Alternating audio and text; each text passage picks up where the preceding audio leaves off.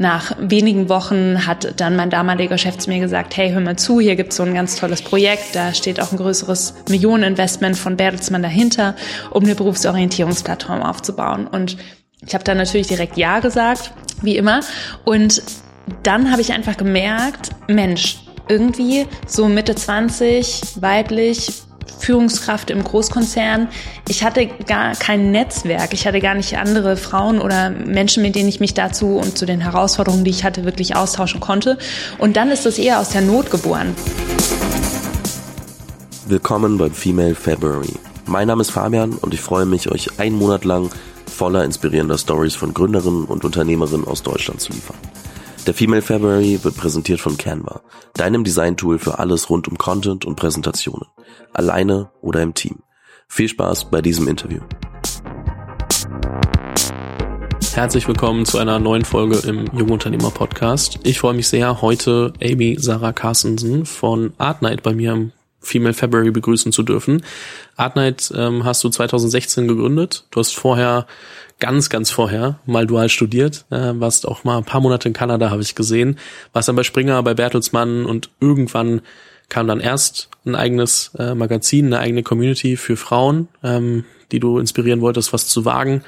Äh, deswegen passt es, glaube ich, auch noch sehr gut zum Thema dazu, einfach ähm, namens Vielfalt und dann kam Artnight dazu und dementsprechend glaube ich, äh, gibt es sehr viele Punkte, wo wir, wo wir drüber sprechen können und deswegen freue ich das, freue ich mich, dass es endlich geklappt hat. Wir sprechen auch schon seit so, glaube, zwei, drei Jahren drüber, irgendwann mal gemeinsam was aufzunehmen. Dementsprechend äh, freue ich mich sehr, dass du hier bist. Herzlich willkommen im Podcast. Vielen Dank, Fabian. Ich freue mich auch dabei zu sein. Jetzt hat endlich geklappt und äh, freue mich sehr auf unser gemeinsames Gespräch heute. Ich muss eine Frage vorab stellen, einfach so als, als kleiner Rahmen und auch als so ein kleines Intro, dass man versteht, wo, wo kommt es eigentlich her? So, wann hat dich die Faszination gepackt, was zu gründen? Ich glaube schon in den Kinderschuhen. Meine Eltern sind beide Unternehmer. Ähm, jetzt nicht so hippe Startup-Unternehmer, wie man sich das heute irgendwie vorstellt, sondern ich bin in der Kneipe erstmal groß geworden mit meiner Mama alleine. Und dann hat sie einfach ganz viele unterschiedliche Unternehmen immer wieder gegründet, hat heute ein erfolgreiches Reinigungsunternehmen in Süddeutschland. Und mein Vater ist ähm, gelernter Mechatroniker, sich dann zum Ingenieur gemausert und hat auch verschiedene Unternehmen gegründet. Und wie ich aufgewachsen bin, war, dass ich einfach einfach gelernt habe von meinen Eltern, keine Angst vorm Scheitern zu haben und auch keine Angst davor zu haben, immer wieder bei Null anzufangen, weil die einfach gefühlt für mich damals immer das gemacht haben, worauf sie Bock hatten, ohne Rücksicht auf, ähm, was kommt da hinterher dabei raus, was denken andere Leute darüber oder wenn ich scheitere, wie starte ich dann wieder von vorne. Und die haben beide auch heute immer noch die Einstellung, dass wenn sie Bock auf etwas haben, sie auch in Kauf nehmen würden, wieder in eine Einzimmerwohnung zu ziehen. Und das war für mich rückblickend gesehen, war das für mich damals ähm, eine Vollkatastrophe, weil ich war ein recht konservatives Kind und war eben auch eine konservative Jugendliche und ich habe immer gedacht, ich will das alles ganz anders. Warum sind meine Eltern keine Lehrer? Warum ähm, ziehen wir immer wieder mal um, ne, vom Haus in eine Einzimmerwohnung? Warum haben wir mal Geld? Es gab auch Phasen, wo wir kein Geld hatten, auch kein Brot mehr kaufen konnten oder alles, was man sich so wünscht. Ich weiß auch noch, damals waren so Miss 60 Jeanshosen in. Ich hatte halt die Jeanshosen an vom Taco und meine Mama hat immer und auch mein Papa, die haben natürlich alles ähm, total versucht, mir alles zu ermöglichen und manchmal ging es einfach nicht. Und ich habe relativ früh dann angefangen, schon selbst Geld Geld zu verdienen.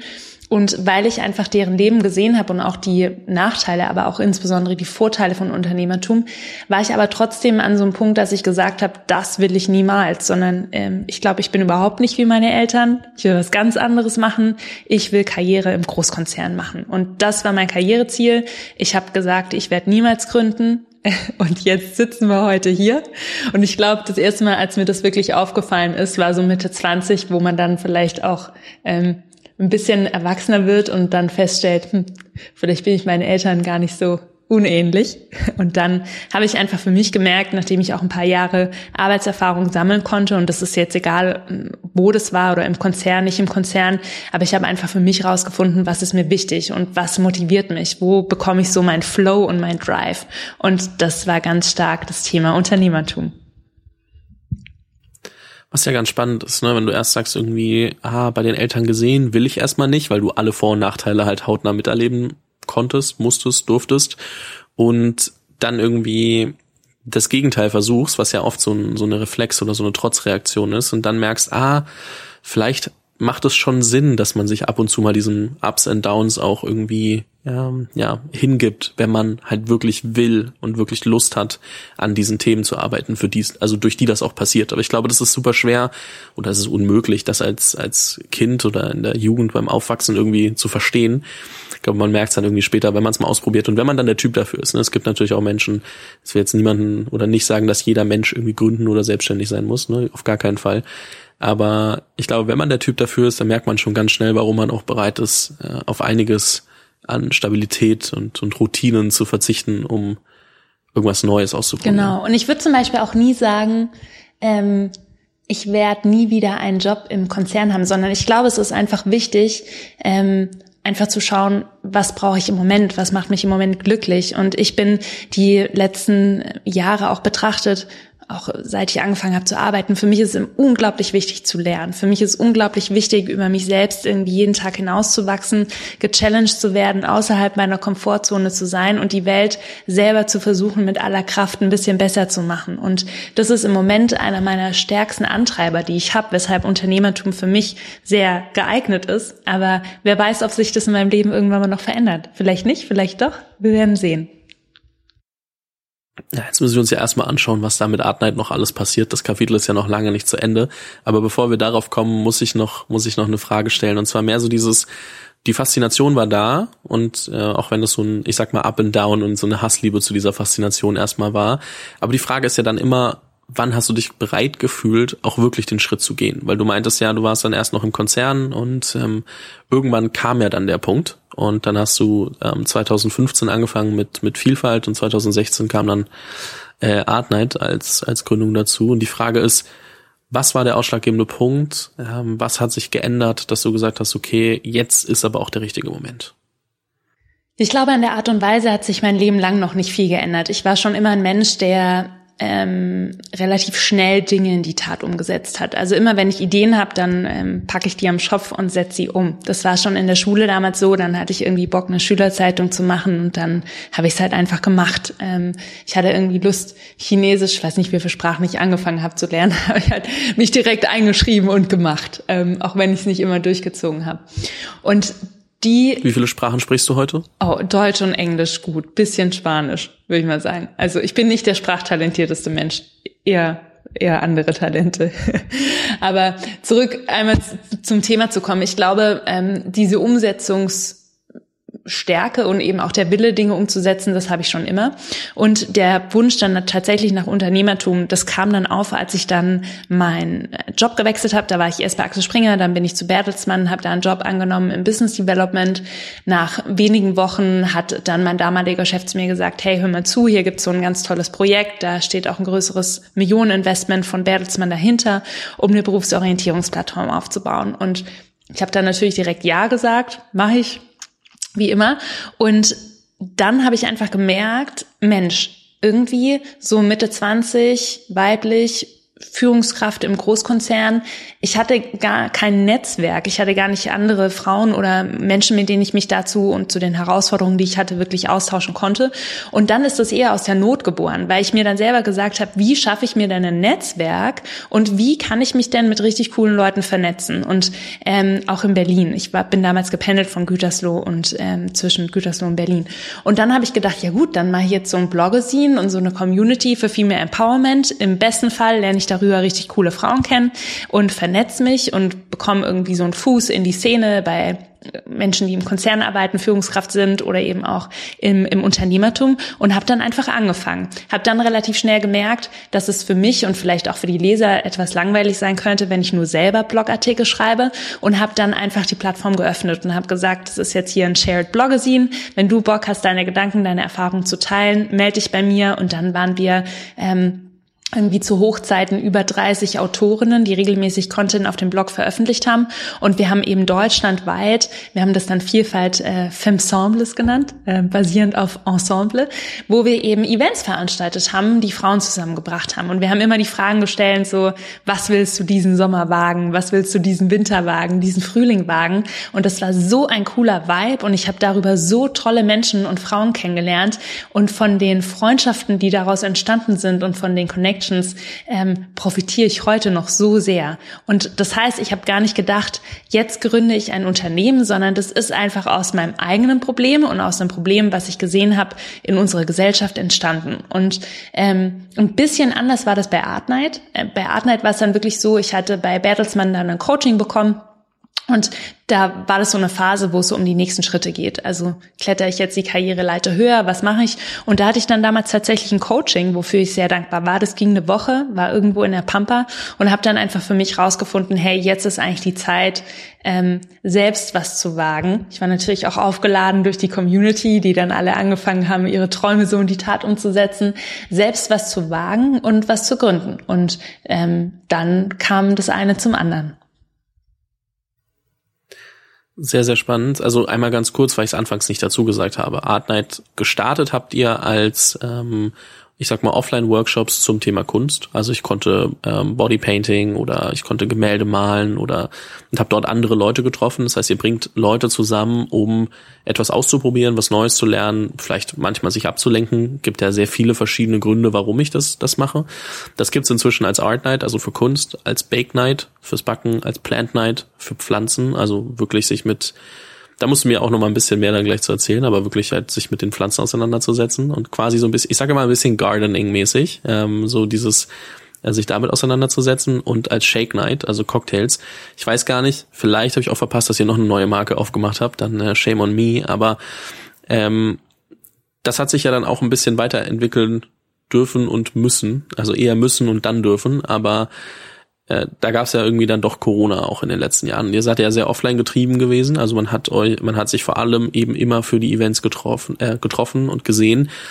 Aber wie, wie sieht das heute aus? Also nimm uns mal mit so ein bisschen auf die Transformation. Also einfach, weil ich glaube, dass das halt auch, also ich komme dann später nochmal drauf zurück, wie du damit umgegangen bist, also persönlich und, und was das mit einem macht, wenn dann auf einmal das Modell, mit dem man eigentlich rausgeht, in sich erstmal, ohne dass man was dafür kann, zusammenbrechen zusammenbricht von heute auf morgen, aber wie sieht, wie sieht Art Night heute aus? Wo steht ihr eigentlich? Ja, gute Frage. Also wir sind angefangen ähm, mit, wir haben angefangen mit Malkursen in Bars und Restaurants.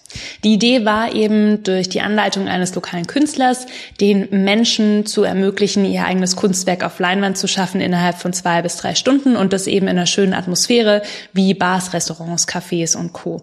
Und mit Art Night sind wir auch ganz gut gewachsen. Wir sind heute mit Art Night in fünf Ländern, ähm, wobei im Moment zwei pausiert sind aufgrund von Corona, die wir aber wieder starten und haben dann, und das war im Jahr 2019, wo wir eben stark expandiert sind, haben dann nicht nur Art Night weitergemacht, sondern haben gesagt, das, was wir eigentlich mit Malen machen und mit Kunst machen, können wir auch in anderen Freizeitbereichen machen. Haben dann Bake Night, also Backkurse, ähm, Plant Night, Pflanzenkurse und ähm, Shake Night Kurse rund um Cocktails Jetzt hörte hier meine Kuckucksuhr. Jetzt ist wieder zu Ende. Oh Mann. Also auf jeden Fall haben wir dann die drei weiteren Marken dann gelauncht und haben eben ähm, sind in andere Länder expandiert. Und wenn ich jetzt heute darüber spreche, wie haben wir uns transformiert oder was machen wir, dann würde ich sagen, dass eben unser Unternehmen einzigartige Created-Yourself-Erlebnisse kreiert, bei denen eben Menschen im echten Leben zusammenkommen. Das ist uns ganz wichtig und kreativ gestaltend aktiv werden. Das heißt durch professionelle Anleitung von eben lokalen Künstlern, Floristen, Bäckern, Hobbybäckern und Co. Ähm, erschaffen sie eben etwas, was sie zuvor für nicht möglich gehalten haben und erleben dadurch eben ein Gefühl der Zufriedenheit und der Erfüllung. Das heißt, man macht wirklich was mit seinen Händen. Und wir mit unserem Team, inzwischen sind wir über 65 äh, Leute, auch hier in Berlin, und haben eben über 400 Workshop-Hosts, ähm, schaffen wir eben so eine die Edutainment-Industrie, sage ich mal, so ein Stück weit zu interrupten. Und wo wir einfach sagen, uns das ist ganz, ganz wichtig, eben ja Menschen dabei zu helfen, ihre tägliche Routine, die meistens digital ist, einfach zu durchbrechen und einzigartige Erlebnisse zu schaffen. Und das machen wir. Das heißt, wir zeigen dir, wie du über dich hinauswächst, wie du was mit deinen Händen selber kreierst und erschaffst, was du vorher nicht möglich gehalten hast und regen sehr, sehr stark deine kreative Ader an, ähm, die jeder von uns in sich hat. Und das ist eben auch das, was uns sehr begeistert.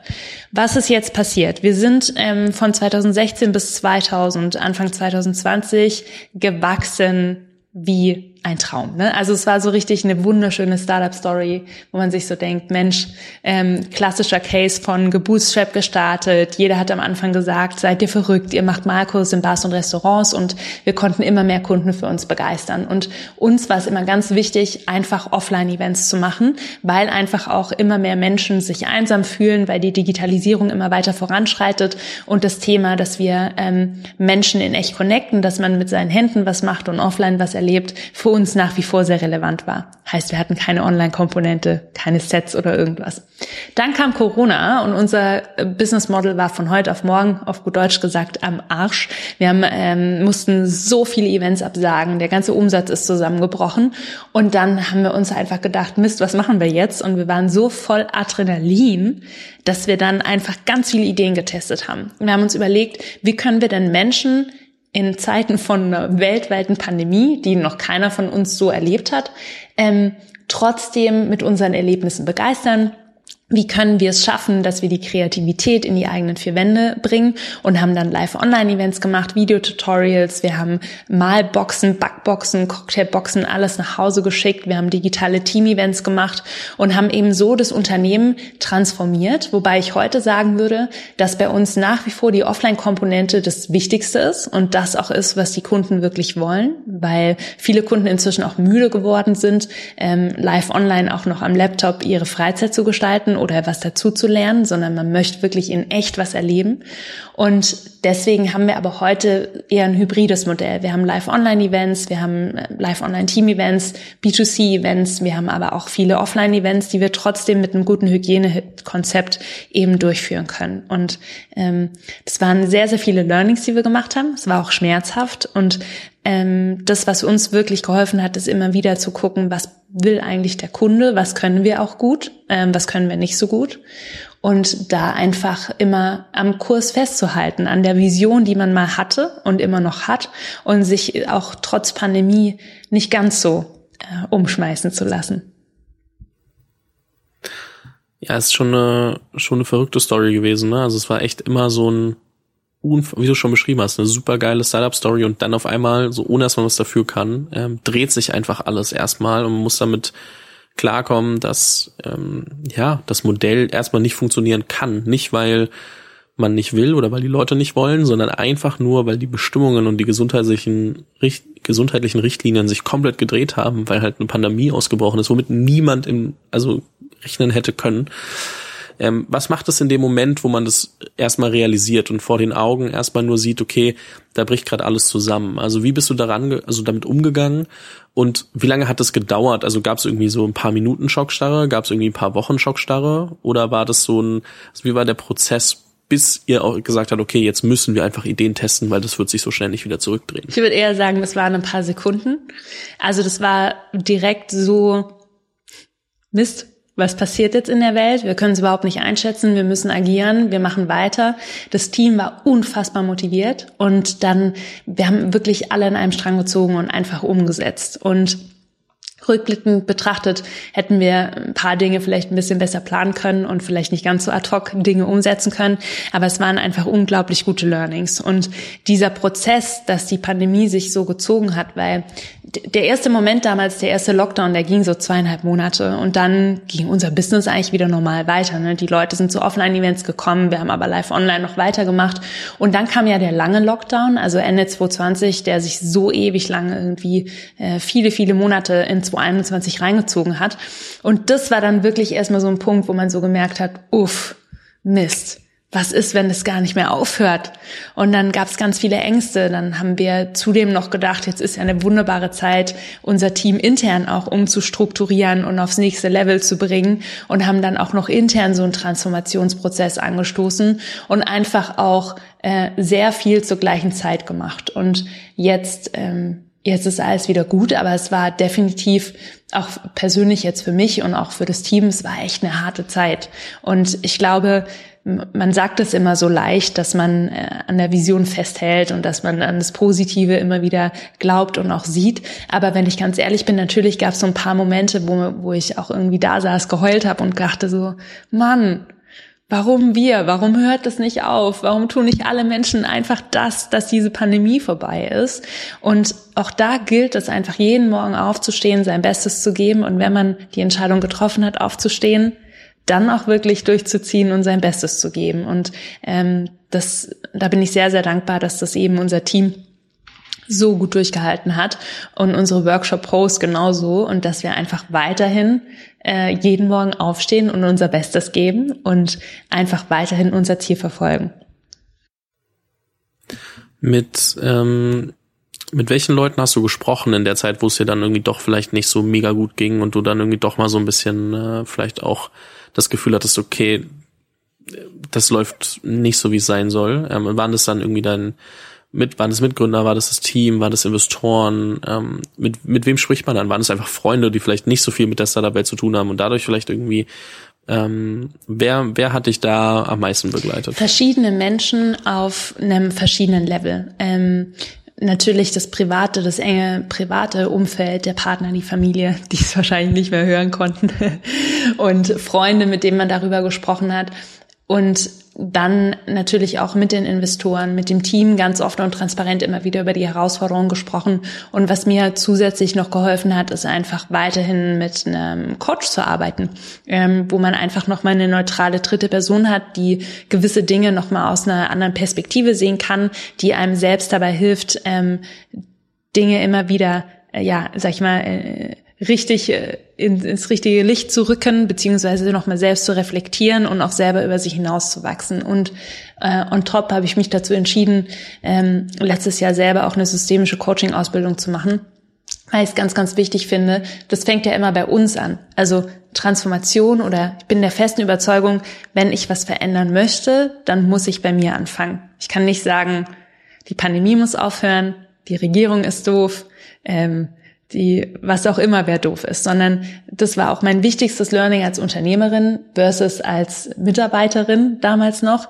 Wenn ich was verbocke, es liegt in meiner Hand. Ich muss es irgendwie ausbügeln und ich bin die Person, bei der Veränderung anfängt. Und da muss man sich dann immer wieder persönlich überlegen, was brauche ich in welchem Moment. Und bei mir sind es immer wieder Gespräche auch mit anderen Unternehmern oder äh, Führungskräften, die vielleicht schon zwei, drei Schritte weiter sind als ich selber. Wie gesagt, der Coach und natürlich Familie, Partner, ähm, die mir da sehr weiterhelfen. Und ähm, ja, wie gesagt, es startet immer bei einem selbst. Und das ist das größte Thema, an dem man wahrscheinlich sein Leben lang arbeitet. Ich glaube, als Gründerin geht das sogar noch immer einen Schritt weiter, ne? weil am Ende selbst das Team, das ja ähm, für mit dir arbeitet und an denselben Zielen arbeitet, wenn da was schief läuft, dann kannst du nicht irgendwie rumrennen und die ganze Zeit sagen, du bist schuld, du bist schuld, du bist schuld, sondern du musst halt trotzdem sagen, okay, was ist in der Kommunikation ähm, schiefgelaufen, wo hat der Fehler angefangen und meistens kommst du trotzdem darauf zurück, dass der Fehler irgendwo erstmal äh, bei dir angefangen hat. Natürlich die, der finale Fehler, das, das Symptom, das man am Ende sieht, was schiefgelaufen ist, das passiert vielleicht bei der Person, aber die Ursache muss man halt finden. Dafür braucht man genau diese Eigenverantwortung, sagen zu können, hey, ich muss erstmal gucken, wo in der Kette ist der Fehler passiert und liegt der vielleicht bei mir, weil ähm, nur dann kannst du es natürlich auch, wie du sagst, eben verändern, dann kannst du es verbessern und ich glaube, diese Ebene vergisst man oft, ne? weil nur es sind nicht nur die Sachen, die du immer final kontrollieren kannst, ähm, die vielleicht bei dir irgendwo anfangen, sondern auch Sachen, die außerhalb deiner Kontrolle scheinen. Aber wenn du dann mal hinter die Kulissen blickst, merkst du, oh, warte mal. Also man kann es hart sagen, so die Person, die es verbockt hat, hat im Normalfall, hast, hast du im Normalfall eingestellt. Das ist die harte Version davon. So, so plakativ meine ich das gar nicht, weil so einfach ist diese, ähm, diese, ähm, ja, diese Verbindung des Ganzen nicht. Aber es ist ja trotzdem so ein, als Gründerin ist die Aufgabe, die Vision ähm, dem Team mitzugeben und zu schauen, dass alle in dieselbe Richtung arbeiten. wenn dann was schief läuft, dann gibt's halt immer noch verschiedene Arten von Fehlern und man muss gucken, wo kommt es her. Das heißt, man hat ja echt nochmal ein anderes Level an. Ich muss verstehen und, und, und Eigenverantwortung übernehmen für alles, was passiert, um das auch ändern zu können, uns besser machen zu können und mein Team auch besser machen zu können. Und das ist halt echt so ein, dieses, dieses Ich bin die letzte Linie äh, der Verteidigung so ein bisschen, so in, im, im Amerikanischen sagt man Last Line of Defense, ähm, ist manchmal gar nicht so einfach und, und man muss sich echt immer wieder dran erinnern, weil es auch ein sehr, ich sag mal, unkomfortabler Spot ist, in den man sich da manchmal begibt, weil man halt nicht die Schuld einfach wegschieben kann. Ja. Ich würde gar nicht mal ich finde die Frage der Schuld oder wo ist der Fehler, wo ist der Fehler entstanden, das ist wichtig für eine Analyse, sondern was, was mir aber viel wichtiger ist, ist wirklich zu sagen, was kann man besser machen. Und Fehler passieren jeden Tag und ohne Fehler würden wir nicht lernen und würden wir nicht wachsen. Aber ich finde es immer ganz, ganz wichtig, sich eben an die eigene Nase zu packen und bevor man sich beschwert oder ähm, mit dem Finger auf jemand zeigt, wirklich zu sagen, was hätte ich in der Situation anders machen können? Und dann kann es aber auch mal sein, dass man sagt so, nee, ganz ehrlich, ich weiß es nicht. Ähm, und dann muss man ins Gespräch gehen und es einmal lösen. Aber es ist immer leichter, die Schuld bei jemand anders zu suchen. Und es ist immer schwerer, ähm, sich an die eigene Nase zu packen. Und das erfordert viel Selbstdisziplin und eben ähm, ja persönliche Entwicklung. Auf jeden Fall. Also ich wollte auch gar nicht so den Wert auf den Fehler legen, aber der ist ja dann doch immer das, was man als erstes sieht, von dem man dann auf alles andere schließt. Deswegen äh, stimme ich dir zu 100 Prozent zu. Eine Sache, über die wir mal sprechen müssen, ist, ähm, es gibt ja, also für jeden, der sich fragt, vielleicht, äh, woher habe ich den A Namen Artnight schon mal gehört, auch wenn das schon ähm, und irgendwo schwingt es bei mir im Hinterkopf vielleicht ein bisschen mit und äh, aber irgendwie kann ich es gerade nicht ganz zuordnen. Ihr wart ja auch bei einer relativ prominenten Fernsehshow mal dabei. Die Höhle, ähm, die der, Höhle der, Löwen. Löwen. Und die Frage ist, die Frage ist natürlich, welche Rolle hat das für euch gespielt? Also was, was für eine Art Sprungbrett war das für euch? Und ähm, so, weil am Ende habt ihr euch ja auch als, als damals noch, glaube ich, recht kleines Team ähm, dann irgendwie ich sag mal, der ganzen, ganz Deutschland ausgesetzt. Und ähm, was, wie war das? Also wie war das als, als, als Sprungbrett für Art vielleicht auch? Ja, das war eine ganz tolle Erfahrung. Und ähm, ich bin sehr, sehr froh, dass wir uns damals beworben haben, genommen wurden und sogar mit einem Deal nach Hause gegangen sind mit Georg Kofler, der immer noch bei uns investiert ist und mit dem wir uns regelmäßig austauschen. Und was es uns damals geholfen hat, war, Artnight und alle Produkte, die wir eben anbieten und alle Erlebnisse sind recht schwer im Marketing zu kommunizieren. Wenn ich dir jetzt sagen würde, wir produzieren einen veganen Lippenstift, dann hättest du relativ schnell ein Bild davon, was wir tun, wie das abläuft und wie du das gegebenenfalls als Kunde kaufen kannst.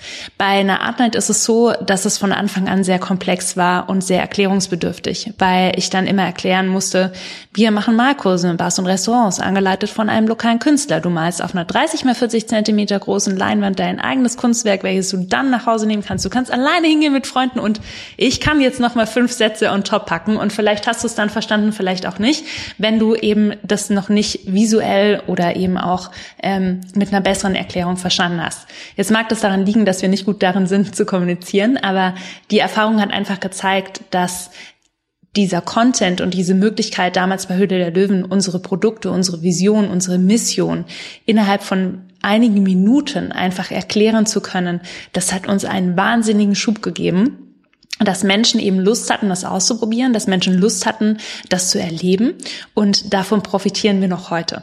Und es war rückblickend, wenn man auch mal auf die Zahlen guckt, es war so, wir sind eben, wir sind gut gewachsen, dann kam Höhle der Löwen, das war nochmal wie auf dem Trampolin ein Riesensprung nach oben und dann sind wir eben auf dem Niveau weitergewachsen. Und deswegen sind für uns eben Formate, ähm, auch wie Social Media oder eben ein bisschen Content-Heavy-Formate, so ideal, um unsere Produkte zu, erklären, weil es geht eben um Erlebnisse und nicht ein typisches E-Commerce-Produkt. Und deswegen war das eine Riesenbereicherung für das gesamte Unternehmen. Das glaube ich, schon auch äh, sehr faszinierend, weil es ja, also die, die Show genießt ja eine, eine gesunde Aufmerksamkeit in allen möglichen Bereichen. Ne? Also es ist jetzt nicht nur, dass da Startup oder gründungsinteressierte Menschen jetzt diese Show suchen oder äh, schauen, nicht suchen, sondern da versucht ja jeder mal reinzuschauen, um zu verstehen, was passiert in Deutschland eigentlich. Und das ist, glaube ich, dann schon eine sehr angenehme oder, oder gute Plattform, wenn man ja, natürlich mit der, also sich gut darauf vorbereitet, mit dem Druck umgeht und dann abliefert. Also wenn man nicht abliefert, dann äh, wird auch Hülle der Löwen nichts viel bringen, aber ich glaube, wenn man sich da gut darauf vorbereitet und, und äh, weiß, worauf man sich einlässt, dann äh, wie du sagst, kann es ein Riesensprungbrett sein. Und ich glaube, Natürlich muss man auch ein Thema ja. haben, das dann für die Allgemeinheit passt. Aber Auf ja. jeden Fall. Und ich glaube, die Show ist auch so erfolgreich, weil sie nicht geskriptet ist. Das heißt, ähm, das, was dort passiert, das ist nicht vorher abgesprochen oder die, es wird auch nichts nochmal gedreht und Co. Das heißt, es ist wirklich echt und ich glaube, das macht auch den Erfolg der Sendung aus. das auf jeden Fall. Ähm, eine Frage, die ich dir gerne stellen würde, ist ähm, jetzt mal so ein bisschen rückblickend auf die letzten, ich glaube, sind jetzt sechs, sieben Jahre als, als Gründerin. Was hättest du gern früher übers Gründen gewusst? Also ich meine, du bist natürlich so ein bisschen speziell, weil du mit mit äh, Gründern als als also Eltern als Gründern äh, quasi aufgewachsen bist. Also das heißt schon recht viel früh mitbekommen hast. Aber was hättest du trotzdem gerne vielleicht früher gewusst? Das ist eine sehr gute Frage. Ähm ich glaube, ich hatte immer die Vorstellung, so man gründet und dann lernt man was ne und bringt das Unternehmen irgendwie zum Erfolg und dann wird's vielleicht irgendwann mal langweilig. Und man weiß man immer, dann muss man sich wieder überlegen, ne, was mache ich weiter. Und ich glaube, was ich gerne früher gewusst hätte ist, jetzt mache ich Artnight beispielsweise schon seit fünf Jahren, wie unglaublich bereichernd das ist und wie viel man jeden Tag noch dazu lernt. Also es gibt eigentlich keinen Tag, wo ich nicht morgens aufwache und denke, ja, also das habe ich auch noch nie gemacht in meinem Leben oder das habe ich noch nie gehört. Hier muss ich wieder was lernen und ähm, irgendwie ja einfach Know-how auch dazu gewinnen oder Entscheidungen treffen, die ich davor noch nicht getroffen habe. Und das ist was, was, wenn ich das gewusst hätte, hätte ich wahrscheinlich viel früher gegründet. Und wenn ich das gewusst hätte, hätte ich mich aber auch viel mehr auf diesen Marathon eingestellt, weil ich doch ganz zu Beginn immer wieder dachte, ja, so Startup ist halt irgendwie so ein Sprint, ne? Du machst es halt irgendwie zwei, drei Jahre, dann macht man vielleicht nochmal irgendwie was anderes. Und heute muss ich sagen, so, ich weiß nicht, wann, wann, wann dieser Marathon, ob er jemals zu Ende geht, wann er zu Ende geht, weil ich finde es einfach so toll, was wir irgendwie jeden Tag erschaffen können. Es gibt, das Feld ist noch so breit, wir haben noch so viele Ideen in der Schublade und ähm, da freue ich mich einfach drauf. Und das ist vielleicht was, was ich meinem früheren Ich schon viel früher gerne gesagt hätte. Ich glaube, was da natürlich auch super wichtig ist, ist als Person dem Ganzen sehr offen gegenüber zu sein und, und zu wissen, okay, meine Aufgabe ist, ich muss mit meiner Firma mitwachsen, ich muss immer wieder was dazulernen, ich muss konstant mir neue Themen aneignen.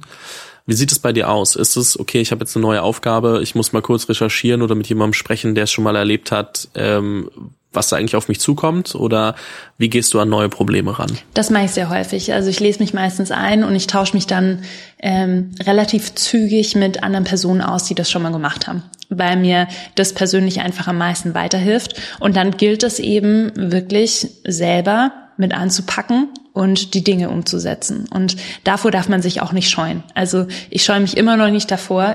Wie gesagt, ich mache das seit fünf Jahren. Wir sind ein großes Team und ich beantworte trotzdem immer wieder auch Kundenservice-Tickets und Co. Einfach auch, um zu verstehen, wo sind im Moment die Probleme, was möchten die Kunden, was ist deren Feedback, was beschäftigt die im Moment. Und ich glaube, das ist ganz, ganz wichtig, sich nicht zu schade für manche Aufgaben zu sein oder auch den Glauben zu haben. Alle Menschen sagen ja immer, ich möchte strategisch arbeiten. So, was bedeutet das denn konkret? Und für mich geht es immer wieder darum, wenn es irgendwie ein Problem gibt oder wenn es was gibt, was wir besser machen können, da wirklich selber mit anzupacken ähm, und mir gut auch zu überlegen, natürlich, wie setze ich meine Zeit ein aber sich dann dahinter zu klemmen und es auch zu machen. Und es ist immer leicht, darüber zu sprechen und machen ist schwer, aber ähm, das ist für mich eben sehr, sehr wichtig. Und das ist das, womit ich am meisten lerne, einfach. Mhm. Ja, 100 Prozent. Also ähm, im kleinen Stil erfahre ich das ja mit dem Podcast auch immer wieder, wie, wie viele neue Aufgaben, Ideen, Probleme es gibt und äh, sich dann mit anderen Leuten auszutauschen hilft. Man muss aber trotzdem irgendwie diesen Sprung wagen bei jedem neuen Thema dann auch irgendwie von, ich habe jetzt einen gewissen Informationsstand, ich weiß, das sind nur meinetwegen 70 Prozent, 80 Prozent von dem, was ich wissen könnte, aber ich werde jetzt so viel Zeit brauchen, um den ganzen Rest zu lernen, beziehungsweise ich werde nie alles lernen eigentlich. Das ist ja wie beim wie bei diesem Absprung, den man ins Gründen auch schaffen muss. Aber ich muss jetzt halt einfach machen, sonst wird's nicht besser und oder sonst wird's überhaupt nicht passieren. Und äh, ich glaube, das ist dann, das ist die größte Krux bei vielen Themen, die man, die man angeht. Ähm, wahrscheinlich vor allem für die erste Entscheidung mal zu gründen, dass man halt verstehen muss, man kann nicht alles wissen, bevor man gründet. Weil wenn man da mal losgelaufen ist, dann merkt man, oh, verdammt, wenn ich jetzt nicht agiere, dann passiert halt auch nichts. Ja. Und auch wichtig, ne, ähm, Leute so. einzustellen relativ früh, die einfach besser sind als man selbst. Also es gibt so viele Dinge, bin ich so dankbar für mein Team, weil die können viele Dinge so viel besser als ich. Und nichtsdestotrotz ist es mir sehr, sehr wichtig, die Themen zu verstehen und ein gewisses Know-how eben aufzubauen, um zu verstehen, ähm, was das Thema angeht. Zum Beispiel verstehe ich Performance Marketing, ja. Kann ich selber im Detail Ads optimieren? Nein.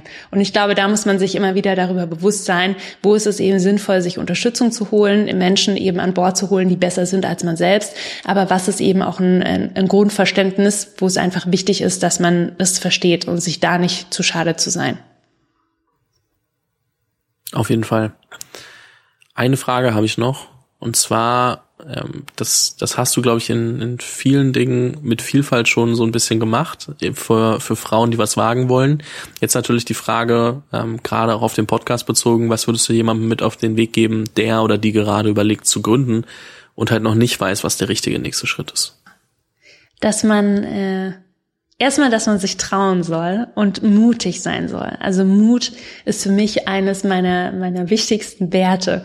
Mut, dass man alles, was man anpackt, auch ein Stück weit mit Mitgefühl anpackt, auch für sich selbst, weil ähm, es gibt so eine Zeiten und solche, es gibt immer Unterstützung draußen, man muss wieder mutig sein, um auch nach Unterstützung zu fragen und ähm, neugierig zu sein, immer wieder neugierig zu sein, Neues zu lernen, sich neuen Themen einzuarbeiten und immer wieder sich darüber bewusst zu sein, dass man selbst einfach so viel Power hat und die Möglichkeit hat, selber so viel umzusetzen, wenn man möchte. Und es geht ganz viel auch um Willenskraft. So, wenn ich was und das glaube ich ganz zutiefst. Ich habe so ein Urvertrauen, wenn ich jetzt denke, ähm, ich mache dieses Jahr eine Ausstellung, habe ich jetzt zum Beispiel gesagt, ich mache dieses Jahr eine Ausstellung. Ich habe noch nie wirklich ein Bild außer bei einer Artnet auf Leinwand gemalt und sag dann so, ja gut, ich mache das jetzt dieses Jahr und dann setze ich es auch um und es einfach auch mal auszuprobieren, sich selber nicht ganz so ernst zu nehmen, wenn mal Dinge schiefgehen oder den Kopf in den Sand zu stecken, sondern einfach weiterzumachen und jeden Tag sein Bestes zu geben und mutig zu sein. Zusammenfassend war jetzt mehr als ein Punkt. das passt auch so. Ähm, eigentlich perfekte letzte Worte, aber eine Frage ist mir noch eingefallen, die ich vorhin schon stellen wollte. Du musst jetzt trotzdem noch mal ganz kurz fürs Verständnis erklären, wie kann ich mir eine Plant Night vorstellen? Ja, also bei einer Plant Night haben wir auch unterschiedliche, ich würde mal sagen, Motive. Wir haben zum Beispiel den Living Wall wo man eben in einer Art Bilderrahmen lebende Pflanzen auch anordnet, wo man was über die Pflanzen lernt, viel über Sukkulenten lernt und Co., so dass man dann sich dieses lebende Objekt auch an die Wand hängen kann. Wir haben auch zu Weihnachten sowas gemacht wie Adventskränze ähm, mit Trockenblumen arbeiten wir ganz viel, wo man einfach immer wieder was über die Pflanze, über die Blumen an sich lernt und aber selber auch was mit den Händen erschafft. Und wir arbeiten gerade an ganz, ganz vielen weiteren Konzepten, die wir hoffentlich in diesem Jahr noch launchen können, ähm, um einfach in das ganze Thema Pflanzen noch tiefer einzutauchen. Sehr gut. Ich musste es nur einmal ansprechen, weil ich glaube, unter Kunst, unter ähm, Cocktails und unter Backen kann man sich ein bisschen was vorstellen. Unter Pflanzen ist das manchmal, glaube ich, ein bisschen schwierig. Deswegen, das musst du noch einmal kurz als, als letzter Add-on sein. Amy, es hat mir sehr viel Spaß gemacht. Ähm, vielen, vielen lieben Dank für deine Zeit, für all die Gedanken, für all die Insights und ähm, mir bleibt nur zu sagen, erstmal weiterhin viel Erfolg. Ich bin sehr gespannt, wo sich, wo sich Artnight und, und alles, was dazugehört natürlich, ähm, hinentwickelt und bin mir sicher, dass wir uns nochmal hören werden. Danke dir für den Podcast und vielen Dank an alle, die zugehört haben. Vielen Dank fürs Zuhören bei dieser Folge des Female February. Wenn du keine Folge mehr verpassen willst, abonniere den Podcast auf dem Kanal deiner Wahl. Falls du selbst eine Story zu erzählen hast, poste diese doch gerne auf Instagram oder LinkedIn mit dem Hashtag Female February. Diese Episode wurde präsentiert von Canva, deinem Design-Tool für alles rund um Content und Präsentation, alleine oder im Team.